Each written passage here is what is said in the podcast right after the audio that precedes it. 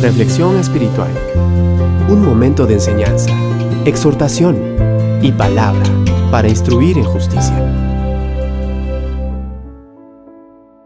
¿Te has preguntado por qué si buscas a Dios sigues teniendo tantos problemas?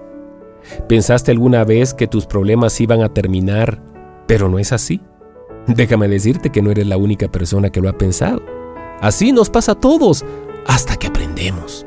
Apocalipsis 15:3 nos dice, y cantan el cántico de Moisés el siervo de Dios, y el cántico del Cordero diciendo, grandes y maravillosas son tus obras, Señor Dios Todopoderoso, justos y verdaderos son tus caminos, Rey de los santos. La palabra justo quiere decir equilibrados, balanceados, lo que significa que en esta tierra vamos a tener una vida balanceada de placer y dolor. Ambas experiencias vienen de la mano de Dios y ambas nos sirven para cambiar y ser más como Él. Primera de Samuel capítulo 2 versículos del 6 al 7 nos dice, Jehová mata y Él da vida. Él hace descender al Seol y Él hace subir. Jehová empobrece y Él enriquece. Abate y enaltece. Si logramos entender esto, que todo viene de la mano de Dios, que nada se escapa de Él, podremos estar tranquilos al saber que Dios permitió aún el dolor y el sufrimiento para nuestro propio bien.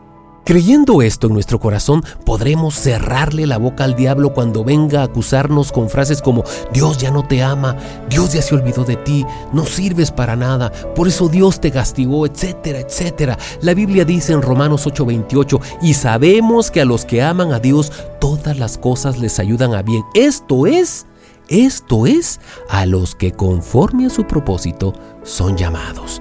La palabra todas es un absoluto e incluye tanto las experiencias placenteras como las de dolor. Si notas, el único requisito para que todas las cosas te ayuden para tu bien es que ames al Señor. Dios no está peleando contigo. Él te creó con un buen propósito. Te ama con amor eterno, tanto que envió a su Hijo Jesucristo a ocupar tu lugar y mi lugar en la cruz del Calvario para que hoy tengamos vida eterna y abundante. Dios permite los problemas en tu vida para que te acerques a Él.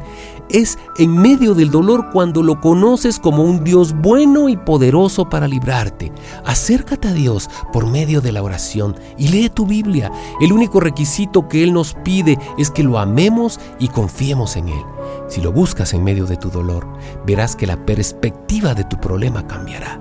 Ámalo hoy, cualquiera que sea tu situación.